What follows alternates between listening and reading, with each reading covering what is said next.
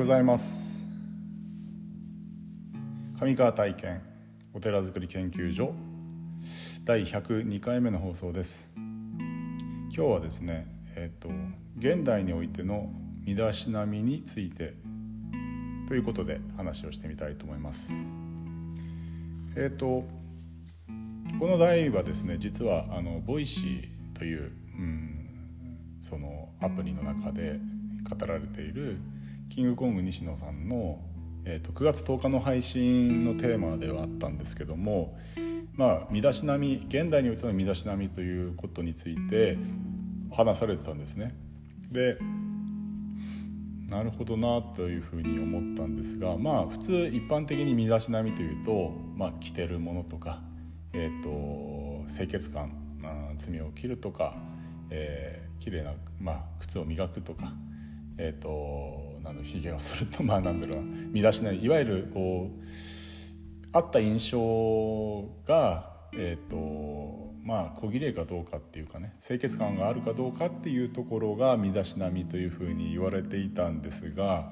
まあこういうコロナ禍の中で時代が変わってきてですねまあそのうんとオンラインの、えーと状況が多くなってきた時にはえっと、その現代においての身だしなみというのは、えっとたまあ、そのオンライン上の、えっと、例えばカメラの画質だとか音声がきれいに聞こえるだとかあとそのなんだろう背景ですねどういう場所で話をしているのかっていうことが、え現代においての身だしなみになりますよというような話の内容だったんですね。で気になる方はあのぜひ聞いてみてえー、いただけるといいと思うんですけどもその時にまあ確かにそうだなと思って聞いていたんですね。でまあ Zoom の会議とかミーティングとかあと講演とかが、まあ、多くなってきてですね最初にたやはり皆感じたのを思い出してたんですけどもあの、えーと、ゲーミングチェアってあるじゃないですかあのパソコンとかであの売っているあのパソコンとかをする時に座る椅子みたいなゲームする時に開発されたこう楽な椅子がですね一気に売り切れたんですね。やはりみんなこう配信をが主体になるって緊急事態宣言が発令されて会社の仕事が全部オンライン上で賄われることになるっていう時に考えたのがやっぱりこうえーと、ネット環境の整備だったんだと思うんですけども特にこう椅子が売り切れてるっていうのにああなるほどな一気にこういう需要が増えたんだなというふうにその時はこう感じたんですけども、うん、どこ行っても売ってなかったですね。はいうん、その時に同時にそのまあ前からもともとんと私自身はそういう機械物とかが好きでですね、まあ、カメラとかあの、まあ、音声とか。でずっとあのオンライン会議みたいなものあの司法参加の活動をしていた時はもうメンバーが全国津々浦々 あちこちにいるので基本的にオンラインの会議が、えーと、毎月の会議だったんでそのオンライン会議自体はもう何年も前からずっとやっていたのでもうスカイプ会議って最初は名前でやってたスカイプを使ってやってたんですけども まあそれがメッセンジャーになったりとかまあ、LINE になったりとかっていう、まあ、いろいろと変わってきたんですけど最終的にはやっぱり Zoom になっていててなのでオンラインの会議自体はあの慣れてはいたんですよね。うん、で確かにうんと通信環境が悪かったり相手が悪かったりするとやっぱりそこでこうストレスを感じることもあったりとか音声が途絶えたりとか聞きづらかったりとかっていうのってやっぱりこううんと相手にストレスがかかるなということの意味合いからも確かに身だしなみだなというふうに、えっと、感じたんですがまああの以前ですねあのシャープ65、まあ、この、えー、放送ですね65回目の放送の時に「真摯さとは」っていうテーマで話をした時にのちょっと話につながってるなと思ったんですね。でその時に、えーと、真摯さとは何かっていうところまああの主体性とスピードとコミットメントだっていうような話をしたんですけどもやっぱりこう、うんと、オンライン上っていうのはこう実際に会って話をしたりとか、えー、と会議をしたりとかということとはやっぱり別の次元の、えー、と別の次元のこうコミュニケーションツールだと思うんですよね。なので少しこう普段よりもなんだろう自分の思ってることや、えー、と感情が伝わりにくいというような状況が多々あるんですよね。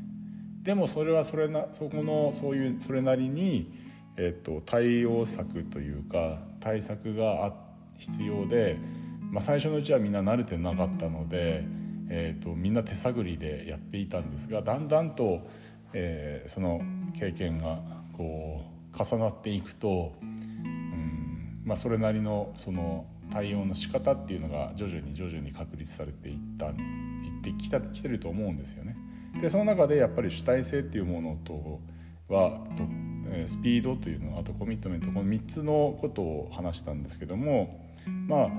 えっと特にですね今日はそのスピードですよねスピードということについての、うん、身だしなみっていうことが、まあ、自分もできてないのでそれを振り返りながら、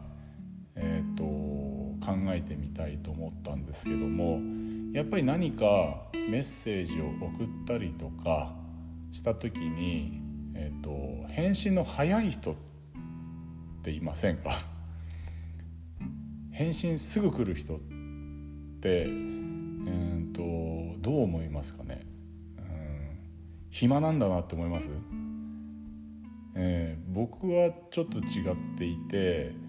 あのやっぱりなんだろう早く返信しようとしてくれてるっていうことはなんだろうこっちの気を気にかけてくれてる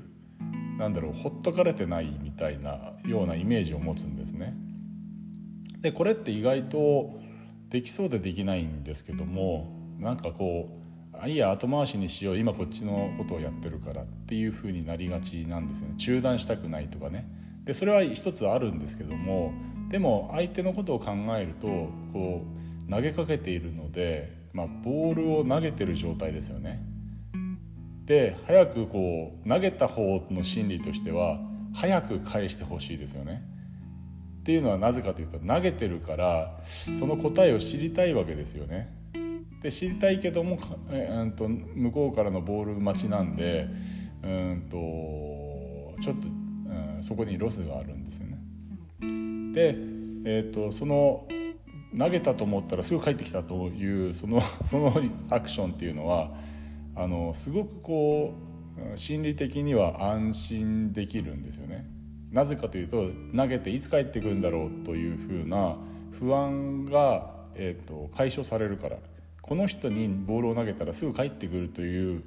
来るという印象は、えーと、なんだろうな好印象を与えるんですね好印象。であのそれの好印象というのがあのこの人のその真摯さのということを感じられるような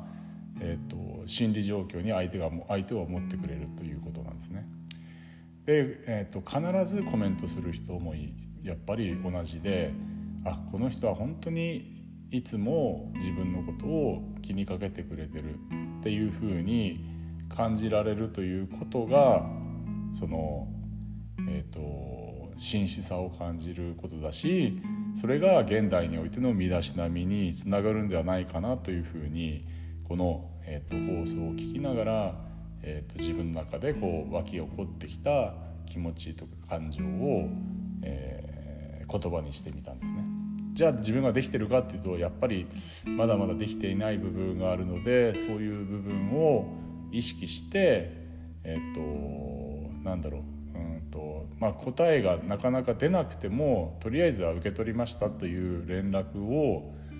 返してうんともう少し考えさせてくださいとかね。答えが出ない時はですねというアクションをすることも必要なんだなというふうなと気持ちというか、えー、そういうふうに、えー、それが身だしな現代においての身だしなみなのかなというような、えー、ことを考えました、うん、皆さんはどう